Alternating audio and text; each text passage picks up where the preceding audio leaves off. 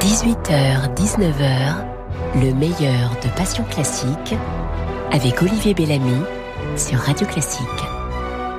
Roselyne Bachelot, bonsoir. Bonsoir Olivier Bellamy. Vous allez bien? Oh, je vais très très bien Olivier quand je suis avec vous. vous êtes rayonnante, rayonnante. Et je suis sûr que les, les auditeurs de Radio Classique sont aussi ravis de vous retrouver. Vous venez de faire paraître chez Plomb euh, Corentine, qui est un portrait, qui est la vie de votre grand-mère. C'est un livre qui vous ressemble bien parce qu'il est vivant euh, en surface et très documenté, euh, comme ça en dessous. Et, et c'est un, c'est une, c'est un livre d'amour. C'est une ode à votre, à votre grand-mère. Seriez-vous, Roselyne Bachelot, la femme que vous êtes si vous n'aviez pas connu cette grand-mère au destin exceptionnel? Non, je ne serais pas celle que je suis aujourd'hui. J'ai eu la chance d'avoir dans ma vie trois femmes exceptionnelles, ma mère et mes deux grands-mères l'histoire de ma grand-mère euh, maternelle euh, justifiait ce roman tellement ce destin est romanesque en soi. Euh, et merci d'avoir souligné que j'ai pas voulu faire seulement un roman. J'ai beaucoup travaillé. J'ai confronté les souvenirs familiaux à une historiographie. Mais c'est pas, j'ai pas fait quelque chose de triste et d'ennuyeux. C'est pas une thèse d'histoire. C'est aussi un roman d'amour, un roman de, un roman social. Et ça compte beaucoup parce que les combats qu'elle a menés sont finalement les combats que j'ai poursuivis dans ma carrière politique et maintenant dans ma carrière, dans mes engagements citoyens. Mais euh, également ma grand-mère paternelle, militante contre la peine de mort, ou ma mère, résistante et militante féministe.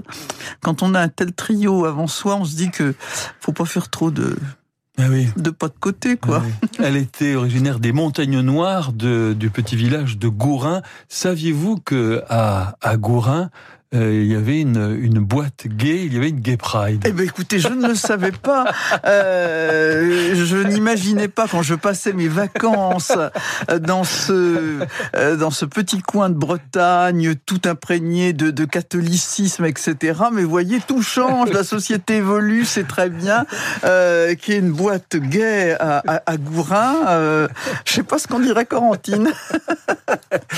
Euh, Roselyne Bachelot, je vous écris une petite lettre, puis je vous Bien sûr. Cher Roselyne Bachelot, être dans un groupe de bonnets rouges en Bretagne ou de gilets jaunes à Toulouse, ce n'est pas en soi très extraordinaire. Défendre les migrants à Clermont-Ferrand et s'en défendre à Calais, c'est compréhensible.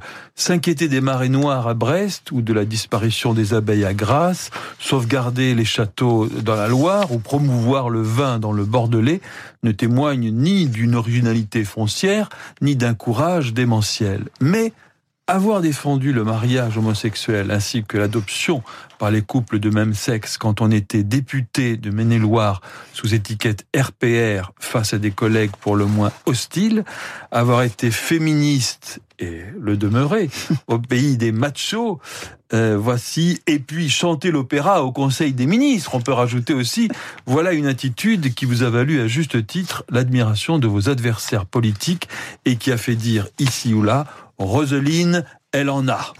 Certains se sont demandé pourquoi vous n'étiez pas de gauche. D'autres pourquoi vous portiez des tailleurs rose bonbon et non pas des triers militaires et une casquette sur des cheveux rasés. Ça s'appelle penser librement, ne pas se définir en fonction du troupeau ou d'un cliché, mais de sa conscience et de sa sensibilité.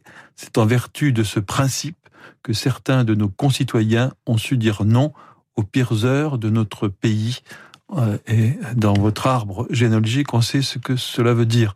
Alors, chère Roselyne Bachelot, comme disent les jeunes aujourd'hui, respect. merci, merci Olivier. Merci pour ces, pour ces beaux compliments. La petite fille de Corentine en est très touchée. Qu'est-ce qu'elle aurait pensé Qu'est-ce qu'elle vous aurait dit, Corentine, si elle vous avait vu euh, euh, comme ça, euh, euh, raconter sa vie J'en ai eu un avant-goût puisqu'elle a vu l'élection de mon père à la, la, comme députée. C'était pour elle extraordinaire d'avoir un gendre qui devienne député, qui soit dans les palais de la République. Elle regardait ça avec beaucoup d'ironie.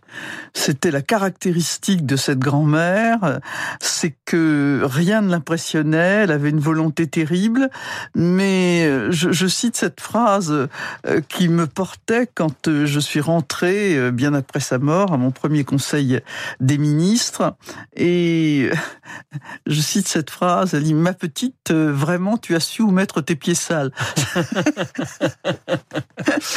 et c'est certainement ce qu'elle aurait dit, mais elle aurait été impressionnée quand même. Roselyne Bachelot, vous avez choisi la, la, la serva padrona de euh, Pergolèse. C'est parce que votre grand-mère était euh, une servante, maîtresse, euh, en quelque sorte. Et j'ai cherché. Alors j'aurais pu choisir parce que le, la ah personne, les personnages de Des, servantes, Despina dans Così euh, Suzanne oui. ou toutes les servantes qu'ils ont. Il y a beaucoup de servantes, mais qui jouent des rôles secondaires. Mais il y a des servantes comme comme Suzanne par exemple ou la Cenerentola. Oui, la Qui oui. sont évidemment des personnages de premier plan. Mais je l'ai pris pour deux raisons. D'abord parce que ça me ça parle de ma grand-mère incidemment, et puis aussi parce que cet opéra, il a été à l'origine d'une querelle absolument extraordinaire qu'on appelle la querelle des bouffons, puisque euh, jusque-là l'opéra français dans l'Académie royale de musique qui préfigurait l'opéra de Paris, c'était des, des personnages en majesté, des rois, des reines, des dieux, des déesses. Et puis là, la serva padrona arrive en 1752 et alors c'est vraiment une surprise parce que et un scandale. Les, les serviteurs, les, les, domestiques tiennent le premier rang, ils font des cabrioles, de la gaudriole, ils rient. C'est l'opéra bouffe. Et là, ça va susciter une querelle euh, qu'on appelle la guerre des coins ou la querelle des bouffons avec le coin du roi l'opéra français en majesté. Avec Rameau. Et avec Rameau, avec tous euh, les musiciens de la caste, et puis le coin de la reine. Avec Rousseau. Avec Rousseau, avec euh, évidemment euh, cette, cette fameuse analyse où il dit que le français n'est pas une langue adaptée à la musique Alors, et à l'opéra. Qu'en pensez-vous, vous vous? Auriez, oh, été, bah... vous auriez été du, du, coin du roi ou du coin de la euh, J'aurais été entre les deux coins, là. ça s'appelle beauté en touche. Non, parce que... Mais, mais c'est drôle quand on repense à ça. Les Français adorent ces espèces oui, de oui. fausses querelles euh, où il faut être dans un camp et contre l'autre. Mais euh, en tout cas, ça dit quelque chose. On est en 1752, on a une encablure de la Révolution. Et euh, l'opéra italien, il dit quelque chose de, de ce qui est en train de se passer dans la société française, comme quoi le créateur, le musicien, il est souvent quelqu'un qui décrypte son temps avant même les politiques. Et on ferait bien d'écouter les artistes.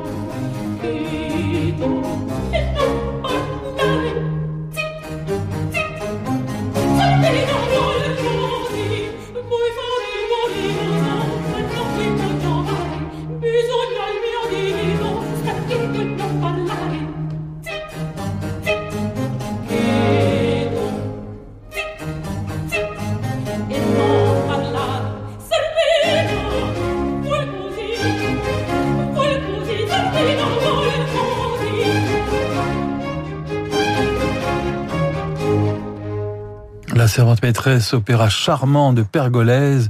Et vous avez de l'oreille, Rosine Bachelot. Vous avez reconnu la version Keuken. oui, exactement.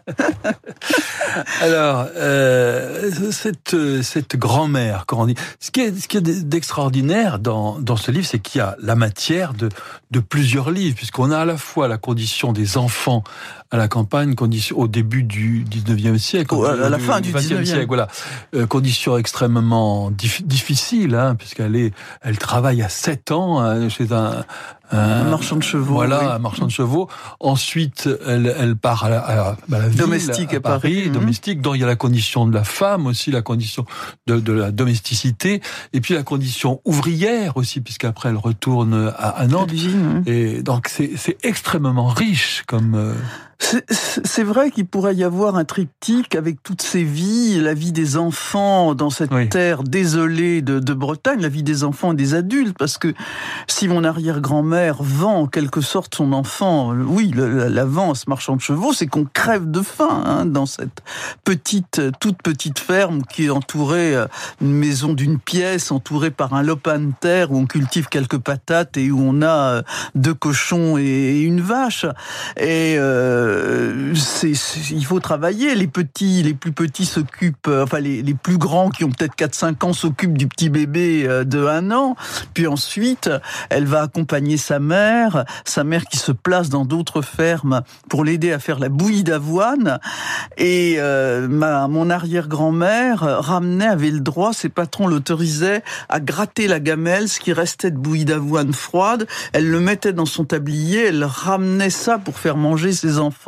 On n'est pas loin, vous savez, il y a, à peine un siècle qui s'est écoulé depuis, euh, cette vie euh, euh, que ces, ces personnes ont connue. Puis à sept ans, il la place. Et euh, c'est vrai qu'on avait le droit de placer les enfants seulement qu'à partir de 10 ans. Donc le maire de la commune va venir trouver mon arrière-grand-père en disant vous n'avez pas le droit de faire ça. Et euh, mon arrière-grand-père va aller chercher sa petite dans la ferme ou enfin dans l'entreprise où elle est placée et elle va refuser de repartir. Elle va lui dire papa ici je mange à ma faim. La faim est terrible. Les, les tâches ménagères et les tâches agricoles sont absolument écrasante et épuisante et elle va voir comme beaucoup euh, de, de, jeunes filles, de petites filles de sa condition, elle va penser que la domesticité à Paris c'est la seule façon de s'en sortir. Elle va partir à Paris et là elle croit trouver une sorte d'Eldorado, mais euh, elle va trouver peut-être encore pire que ce qu'elle connaissait en Bretagne. Oui. Ah, c'est une femme avare, c'est une femme une, une grosse femme avare, méchante ah ben, euh, oui, j'ai décrit cette, euh, cette condition de servante qu'elle m'a décrite dans une maison bourgeoise. Euh, je me suis dit, est-ce qu'elle romance cette affaire? Parce que j'ai voulu, sur chaque épisode, confronter les souvenirs familiaux, d'abord les confronter avec d'autres souvenirs familiaux pour savoir s'il n'y avait pas eu d'enjolivement, puis les confronter avec une littérature, une documentation sur la vie quotidienne des paysans à la fin du 19e siècle que j'ai une bibliothèque euh, d'une centaine de livres sur la Bretagne et la condition des paysans bretons. De la même façon, la vie des domestiques à cette époque, parfaitement documentée avec les salaires, les conditions de travail. Donc, les, conditions de travail sont, sont épouvantables. Pas, de jour de congé. Voilà. Elle, dort dans un placard à balai, sans, sans, sans fenêtre.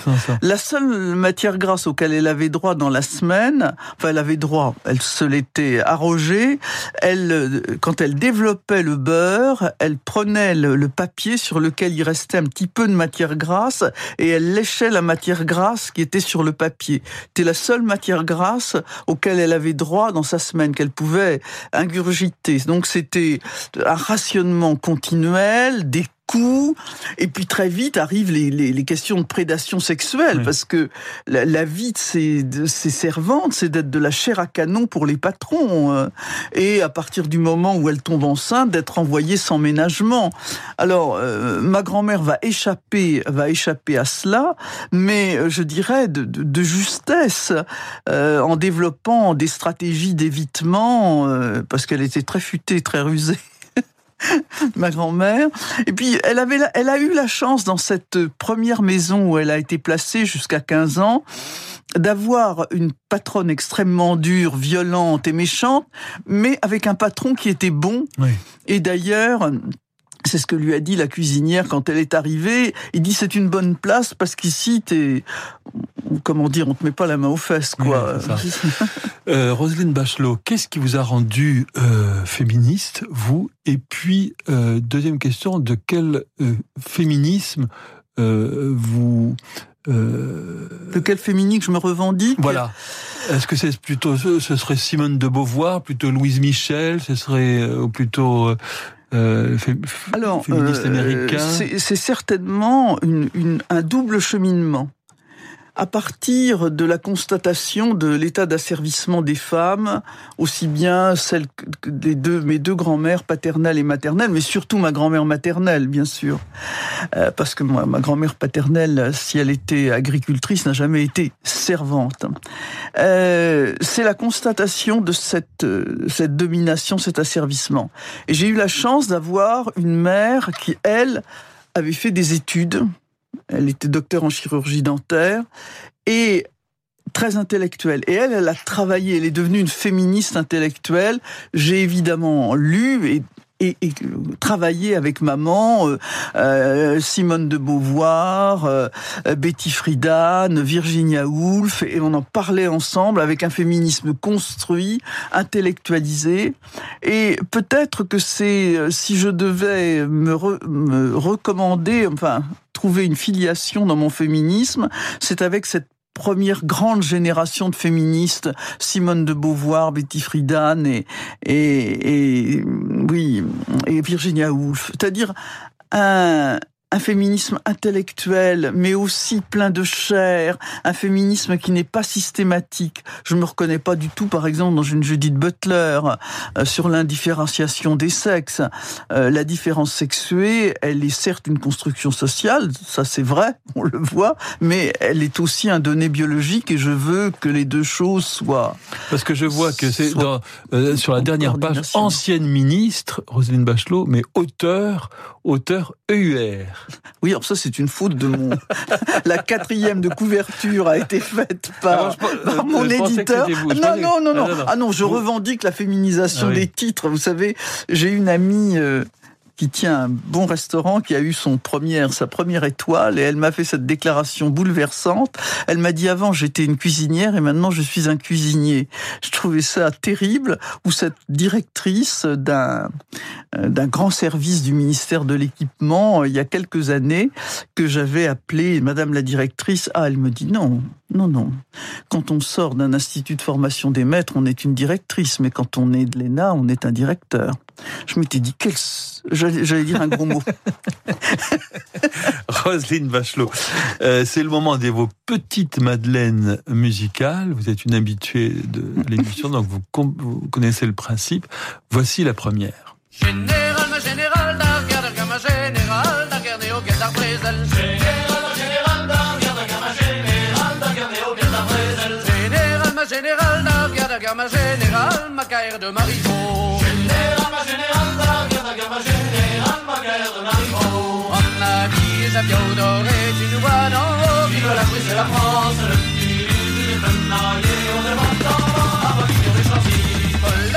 tu nous as dit, jamais les Prussiens ne verront la capitale. Tu nous dit, jamais les ne verront la capitale. Nous en les Guillaume devant Paris.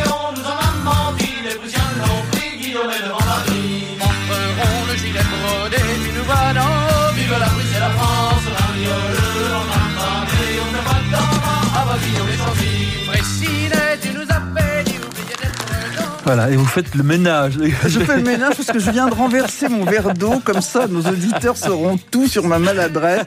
J'espère que je vais pas électrocuter Olivier Bellamy. Elle a deux mains gauches. Quand se le disent? Alors, Triane. Triane, c'est un groupe euh, breton. Oui, c'est un groupe de Nantes. Euh, on va pas régler la question du rattachement de Nantes à la Bretagne. C'est un des plus vieux groupes français. Il y a presque 50 ans que Triane chante. Et si j'ai choisi cette Madeleine, c'est que la, la langue bretonne a eu une importance considérable. Ma grand-mère a appris le, français très tard. Euh, le français a toujours été pour elle une langue étrangère. Quand elle me parlait, je voyais qu'elle traduisait dans sa tête. Et euh, dans, dans mon environnement, quand j'étais en, vacances avec elle pendant tout un long mois, euh, elle n'avait que des gens qui parlaient breton. Et donc, y a, y a, si j'ai voulu prendre cette chanson particulière de Trian, de Triane, c'est Kerfang 1870. C'est l'histoire du camp de Conly. En 1870, Gambetta, ministre de la guerre, va euh, mettre 80, après la défaite de Sedan, va mettre 80 000 soldats bretons dans ce camp de Conly dans des conditions épouvantables. Kerfang, c'est la mer de boue. Il y a, juste des tentes. Les, certains soldats s'engloutissent dans des, dans, vraiment dans cette boue liquide dans laquelle ils sont noyés. Il y a du choléra, il y a de la variole. Et euh, les conditions sont épouvantables. Donc le général qui commande le camp va dire à Gambetta, général de Kerar- Kerartri, va dire il faut, faut arrêter ça, faut les sortir. Gambetta va refuser parce que c'est un républicain qui pense que les Bretons sont opposés à la République, sont des chouans, euh, sont, sont opposés à son pouvoir. Euh, Kerartri va démissionner, il va être remplacé par le général de Marivaux qui va aussi voir que la situation est épouvantable. Il va réussir contre les ordres de Gambetta à sortir 15 000 soldats de, cette, de ce mouroir le camp de Conly. Et là, c'est là qu'est l'anecdote de, Morvan-Lebesque dans Comment peut-on être breton. Euh, les, les soldats qui voient arriver Marivaux lui disent Daguerre, général, à la maison, général. Et il dit Ah, les braves gens, ils veulent la guerre. Et ensuite, on va les envoyer dans la, la fameuse bataille du Mans euh, euh, contre la, la, la 20e division prussienne où vraiment Kraus-Kochlo, le général prussien, va en faire euh, une bouchée. Et ce qui est incroyable, c'est qu'on leur a, ils sont complètement affaiblis. On leur donne des armes qui leur craquent dans les mains tellement elles sont en mauvais état. Et on va les accuser de trahison. Chanzy va les accuser de trahison. Et vraiment, j'ai voulu raconter tout au long dans la première partie de ce livre, tout au long de cette première partie, le mépris dans lequel la République tenait les Bretons. Et l'Anjou. Euh, Roselyne Bachelot, restez-vous, euh, demeurez-vous attaché à votre terre angevine Ah oui, parce que finalement, c'est la terre de jonction de mes parents. Euh, ma mère était bretonne, mon père était nivernais, donc ils ont choisi de s'installer à la conjonction. Et puis finalement, Angers, c'est c'est la fin du massif hercynien. Angers aussi est bretonne. La- le, le grand cheminement de l'ardoise, les Bretons descendaient dans les mines de Trélazé pour extraire l'ardoise, comme ils le faisaient dans les mines de Gourin. Donc il y a une sorte de, de filiation enfin de, de continuité hercynienne entre la Bretagne et l'Anjou. Roselyne Bachelot, voici maintenant votre deuxième petite Madeleine musicale. Ah, laissez-moi compter mes peines, et mon émoi.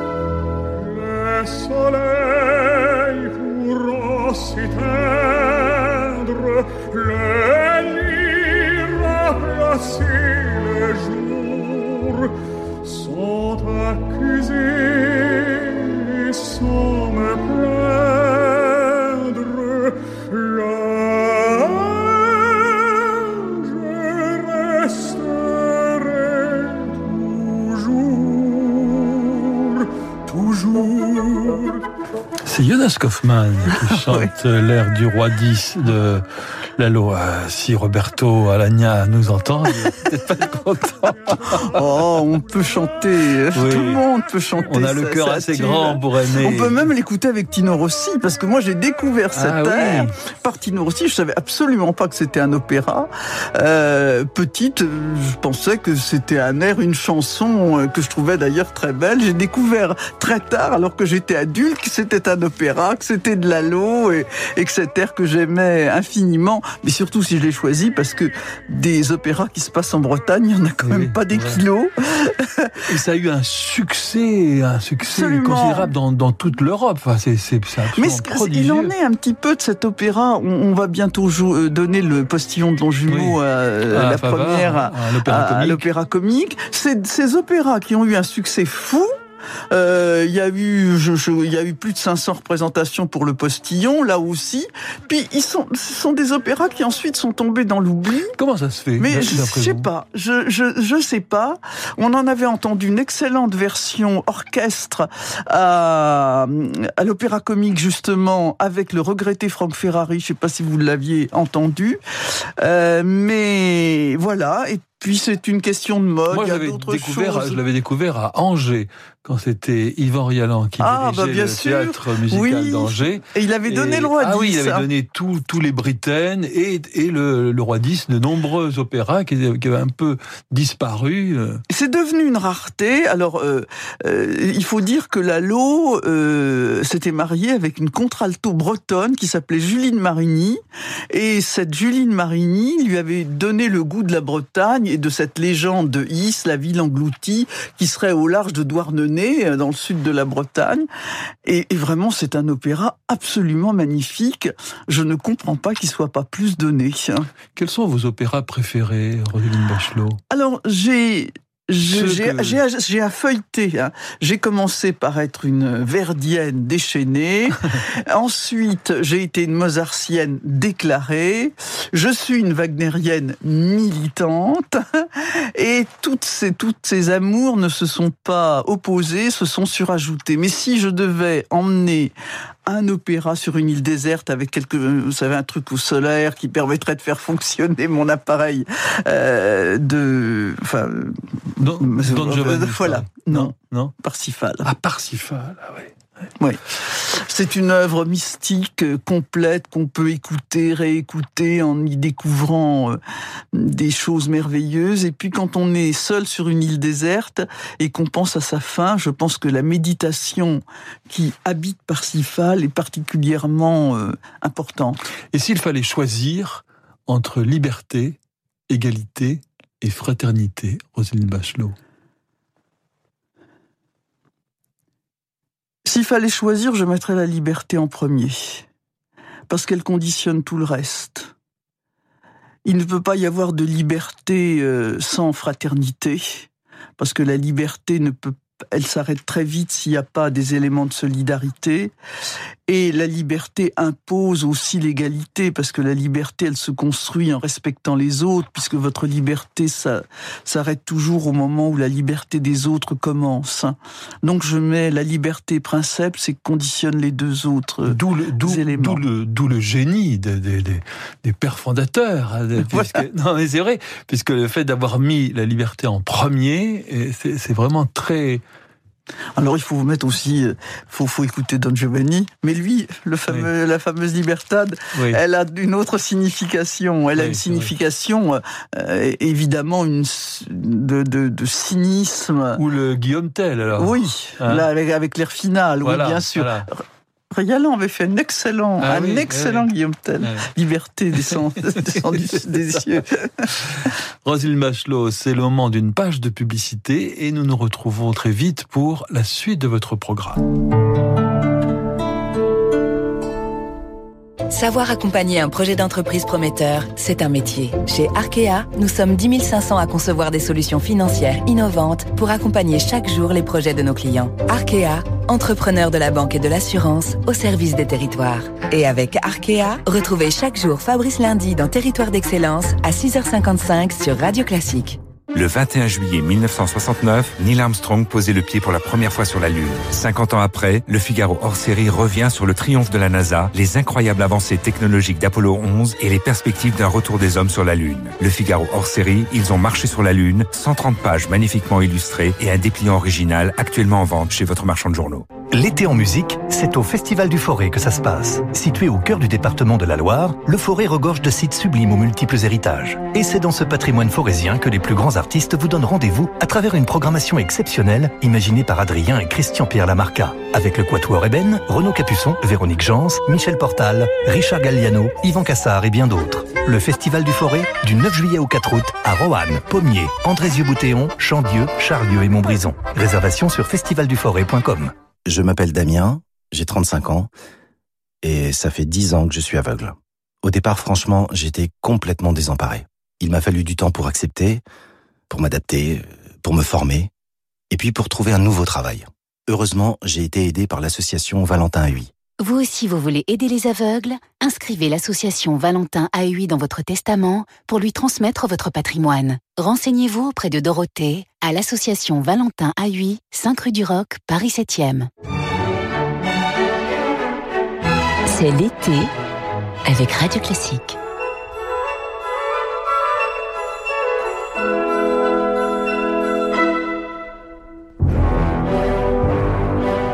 18h, 19h, le meilleur de Passion Classique avec Olivier Bellamy sur Radio Classique.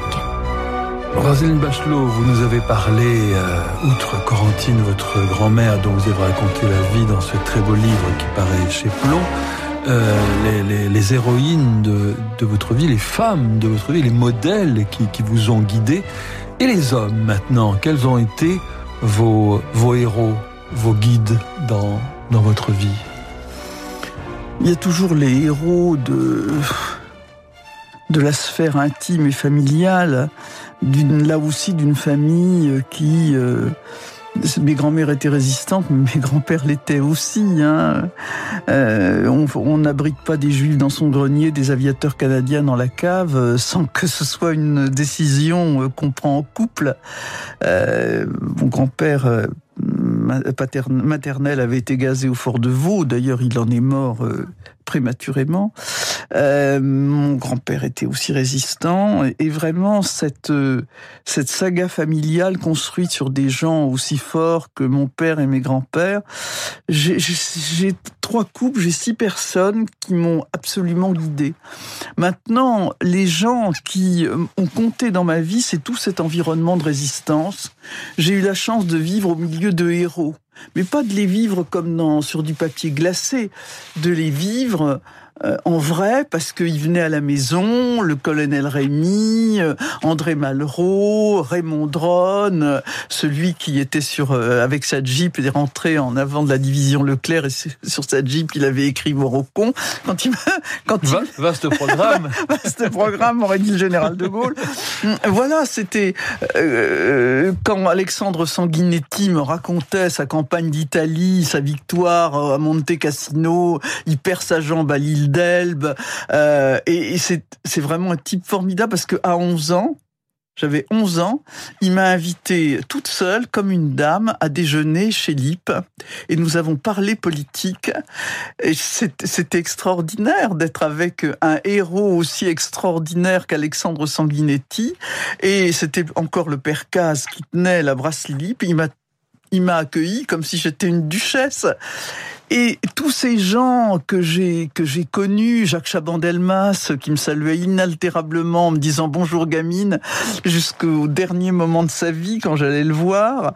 Voilà, ces gens-là, ils ont ils ont énormément compté parce que là encore, je le répète, j'ai eu la chance de vivre au milieu d'un panthéon de gens extraordinaires, mais que je touchais de près dont je pouvais voir à la fois les failles et les grandeurs. Et Jacques Chirac, d'après vous, euh, Roselyne Bachelot, euh, il restera dans, dans l'histoire. Pourquoi?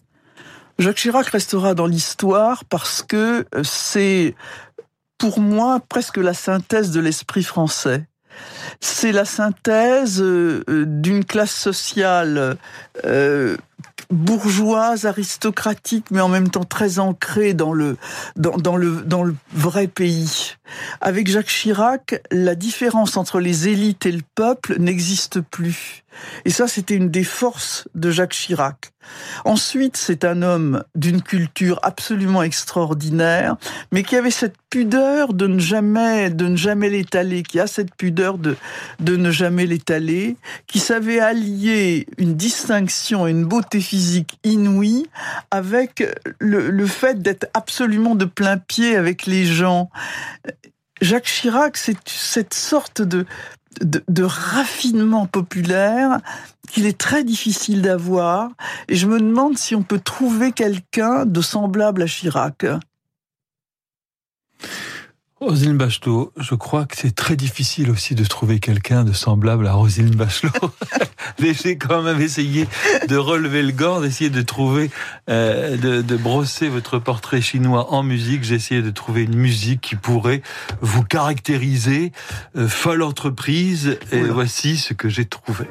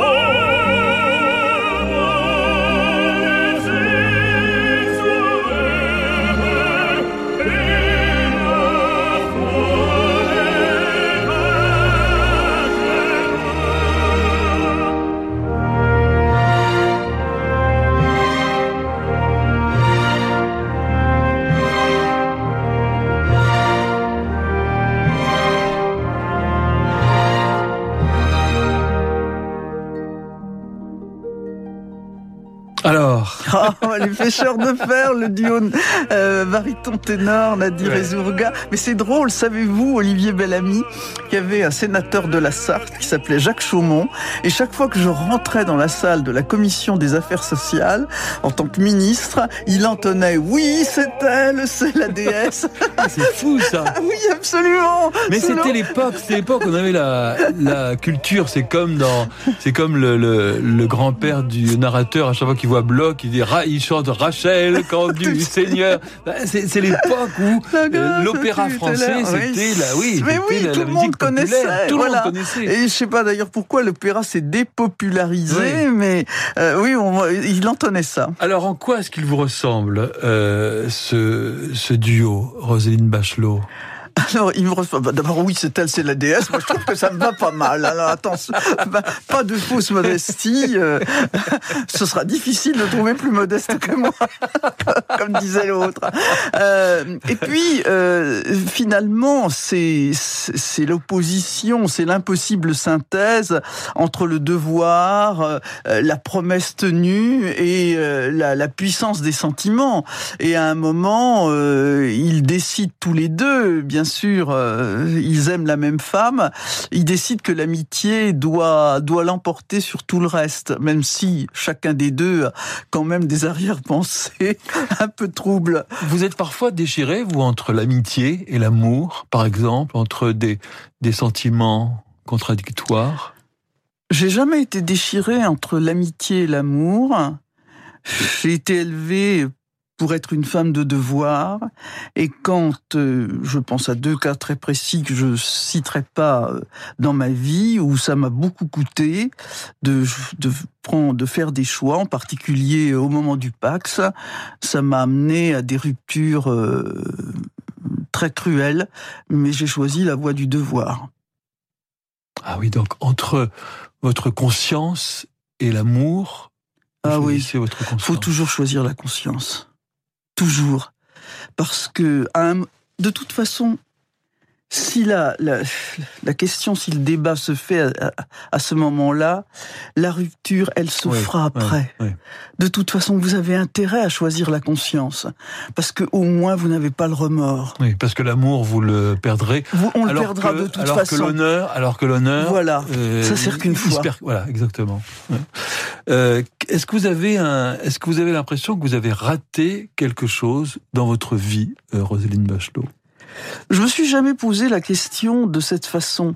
J'aime bien citer la, phrase de, de, ma petite sœur Françoise quand elle me décrit que vous connaissez Françoise. Qui, était ma dentiste et à qui j'ai mordu le doigt et je m'en ai si elle écoute, je m'en excuse, je m'en suis excusé 100 fois. Olivier est miné parce qu'en fait il a des tentations cannibales qu'il a exercées sur ma pauvre sœur. Vous allez tout savoir, chers auditeurs de Radio Classique.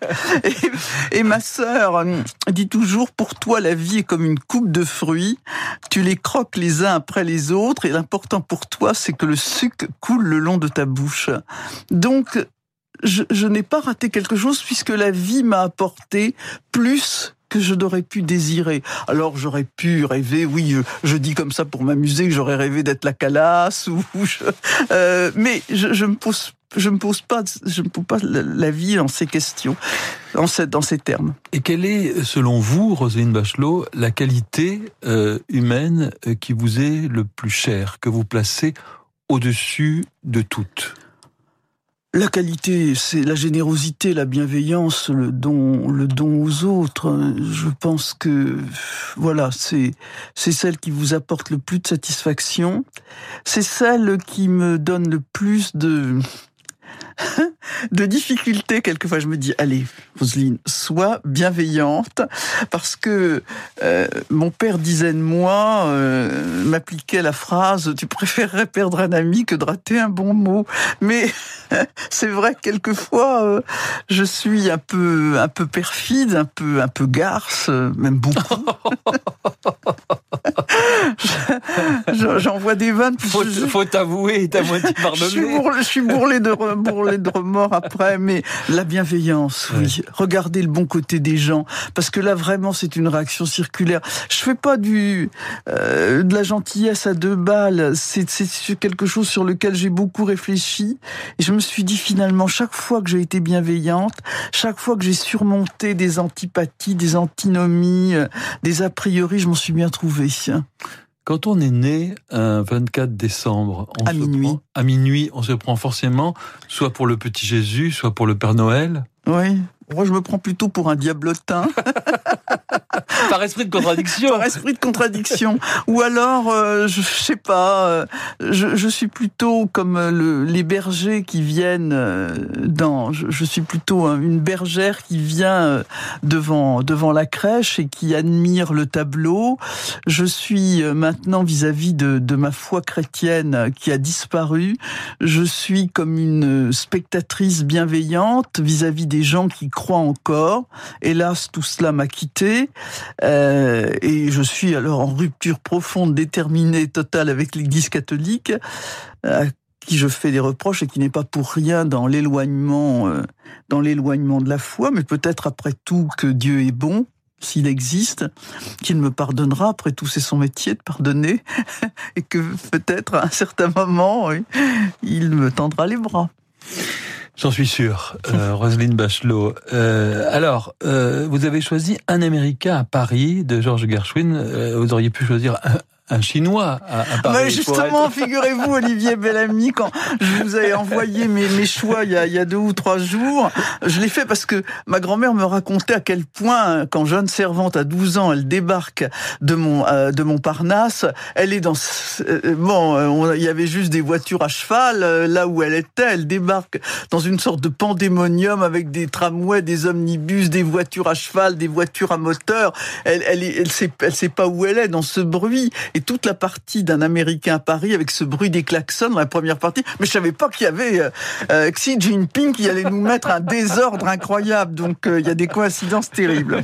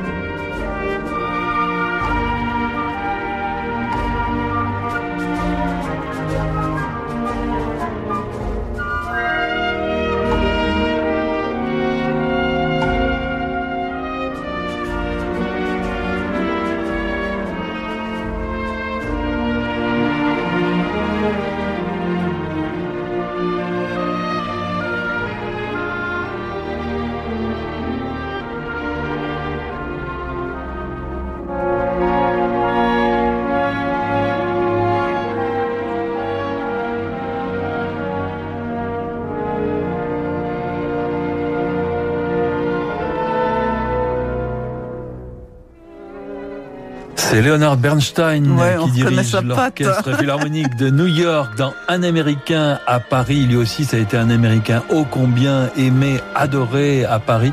Et c'est la partition de Georges Gershwin, bien sûr.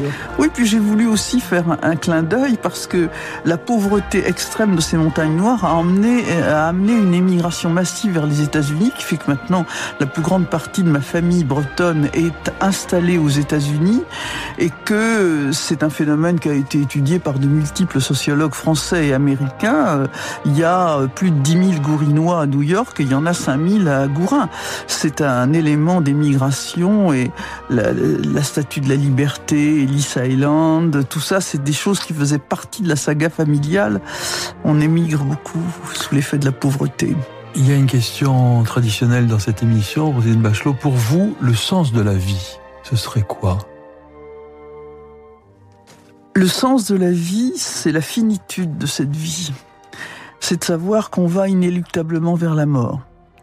Et que cette affaire-là, qui est occultée dans la plupart des chemins de vie, c'est quelque chose auquel je pense euh, tous les jours. De me dire qu'est-ce que je fais du temps qui me reste à vivre?